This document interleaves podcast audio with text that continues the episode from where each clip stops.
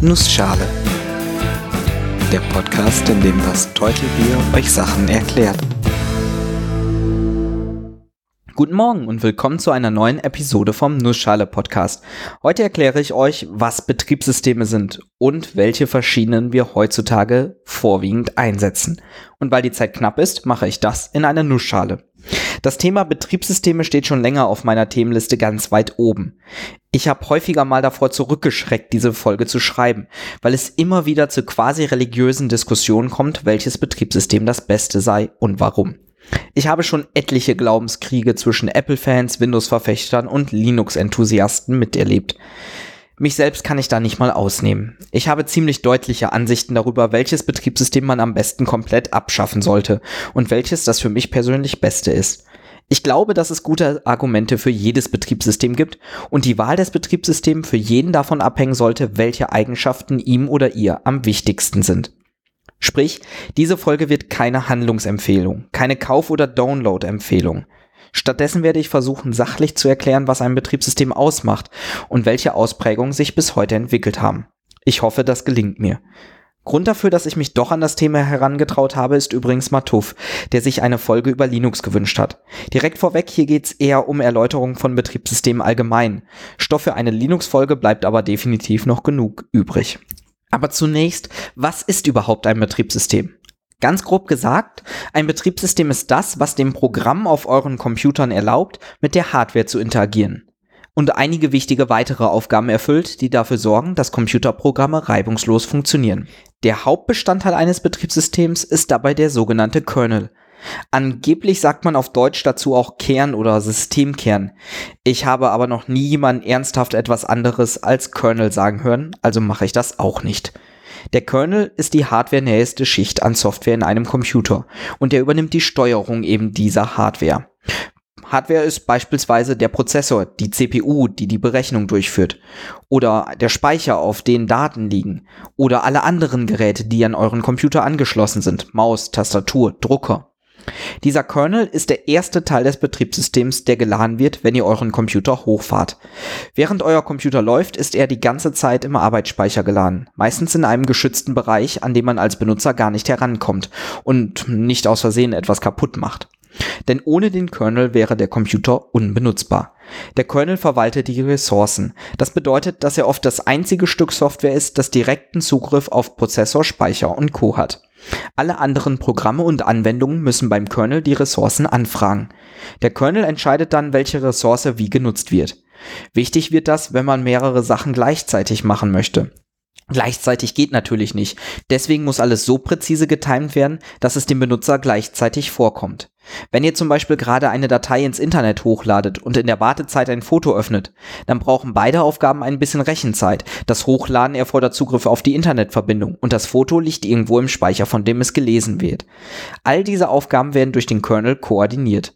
Ansonsten könnte es ja zum Beispiel vorkommen, dass ein und derselbe Speicherbereich gleichzeitig von zwei Programmen benutzt wird und dann merkwürdige Dinge passieren, mit denen keins der beiden Programme rechnen konnte. Oder dass eine Aufgabe so viel Rechenpower benötigt, dass nichts anderes mehr funktioniert. Insbesondere wenn man bedenkt, dass Programme nicht nur die Programme sind, die man als Benutzer gestartet hat, sondern auch alles mögliche andere, was im Hintergrund läuft. Nicht jeder Kernel ist gleich. Es gibt zum Beispiel für jede Hardware spezielle Software, die es ermöglicht, mit genau dieser Hardware zu kommunizieren. Jeder Drucker, jede Maus, jeder Bildschirm kommt mit so einer Software, die sich Treiber nennt. Oft werden diese Treiber als Kernel-Erweiterung dann Teil des Betriebssystems, obwohl man sich jetzt drüber streiten kann, ob sie wirklich zum Betriebssystem gehören oder nicht. Auch uneinig ist man sich darüber, ob das Dateisystem Teil des Betriebssystems, Teil des Kernels oder gar Teil des Anwenderbereiches ist. Das Dateisystem ist das, was festlegt, wie einzelne Dateien, also Lieder, Dokumente, Fotos, aber auch alles andere, auf der Hardware abgelegt werden. Der Kernel regelt den Zugriff auf die einzelnen Bits und Bytes. Das Dateisystem sagt, wie die Blöcke aus Nullen und Einsen dann wieder zusammengeführt werden. Ein weiterer wichtiger Teil des Betriebssystems oder des Kernels, je nachdem, wen man fragt, ist die Rechteverwaltung, also die Klärung der Frage, was ein Benutzer des Computers alles darf. Mit Benutzer kannst sowohl du als derjenige, der vor dem Bildschirm sitzt, gemeint sein, als auch ein Programm, das bestimmte Rechte wahrnehmen möchte. Reguliert ist zum Beispiel der Zugriff auf Dateien und damit die Frage, darf ein bestimmter Benutzer oder ein Programm eine bestimmte Datei oder einen Bereich auf der Festplatte auslesen und vielleicht sogar verändern? Das wird gerade dann relevant, wenn es um Bereiche geht, wo Betriebssystemdateien sind, die man vielleicht nicht aus Versehen überschreiben möchte. Oder wenn man sich einen Computer mit mehreren Benutzern teilt. Oder wenn man sich seinen Computer mit einem Virus aus dem Internet teilt, dem man vielleicht nicht alles automatisch erlauben möchte. Diese Rechteverwaltung regelt auch den Zugriff auf Drucker und andere Geräte. Damit kommen wir auch direkt zu einem der größten Unterschiede zwischen den heute gängigen Betriebssystemen. Windows ist eins der am meist verbreiteten Betriebssysteme. Es hat sich aus dem sogenannten DOS-Kernel entwickelt, der ursprünglich mal als ein Einbenutzer-Kernel gedacht war. Das führt häufiger mal zu Ungereimtheiten bei der Benutzung eines Windows-Computers mit mehreren Accounts. Windows hat dafür stattdessen zur richtigen Zeit die richtigen Programme mitgeliefert und ist deswegen heute vor allem im Bürobereich extrem weit verbreitet.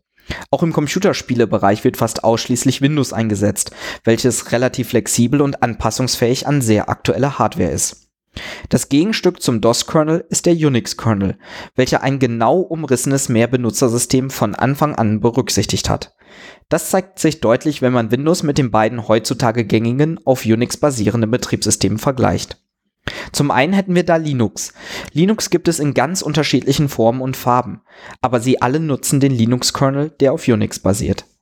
Damit kommt unter anderem ein ausgeklügeltes Rechtesystem und viele weitere coole Details, die ich mir für eine dedizierte Folge ausspare. Das Besondere am Linux-Kernel ist außerdem, dass er Open Source ist. Sprich, jeder kann sich angucken, wie er programmiert ist und gegebenenfalls sogar daran mitarbeiten oder ihn erweitern. Das ist beim anderen weit verbreiteten Unix-System nicht der Fall. Ich rede von macOS, dem Betriebssystem von Apple. Das ist nämlich proprietär. Das heißt, man kann nicht einfach einsehen, was hinter den Kulissen passiert, geschweige denn etwas daran beeinflussen. Das passt relativ gut zur Philosophie von Apple, die dem Benutzer möglichst viel aus der Hand nehmen wollen, um das System einfach bedienbar zu halten. Apple waren auch die ersten, die flächendeckend eine grafische Benutzeroberfläche eingeführt haben. Anstatt über eine Kommandozeile Befehle zu tippen, kann man mit der grafischen Benutzeroberfläche per Mausklick interagieren. Das macht es ebenfalls sehr einfach benutzbar. Und viele der damals von Apple entwickelten Designelemente werden heute in allen gängigen Betriebssystemen genutzt. Amüsant ist übrigens, dass die meisten Leute Windows kennen und vermutlich mit diesem Betriebssystem aufgewachsen sind und von Linux noch nie was gehört haben. Amüsant deshalb, weil wenn man all die Geräte nimmt, die im Hintergrund für uns arbeiten, ist Linux das mit Abstand am häufigsten eingesetzte System. Dazu zählen zum Beispiel die Computer, auf denen Webseiten liegen oder die meisten Firmenserver. Und auch Mikrocontroller benötigen ein Betriebssystem, das in den meisten Fällen den Linux-Kernel benutzt. Damit kommen dann zum Beispiel viele Produkte aus dem Smart Home Bereich dazu.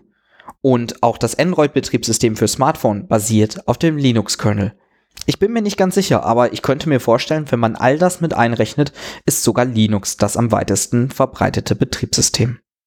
Ich hoffe, ich konnte euch kurz und knapp erklären, was sich hinter dem Begriff Betriebssystem verbirgt und welche Arten von Betriebssystemen heute eingesetzt werden.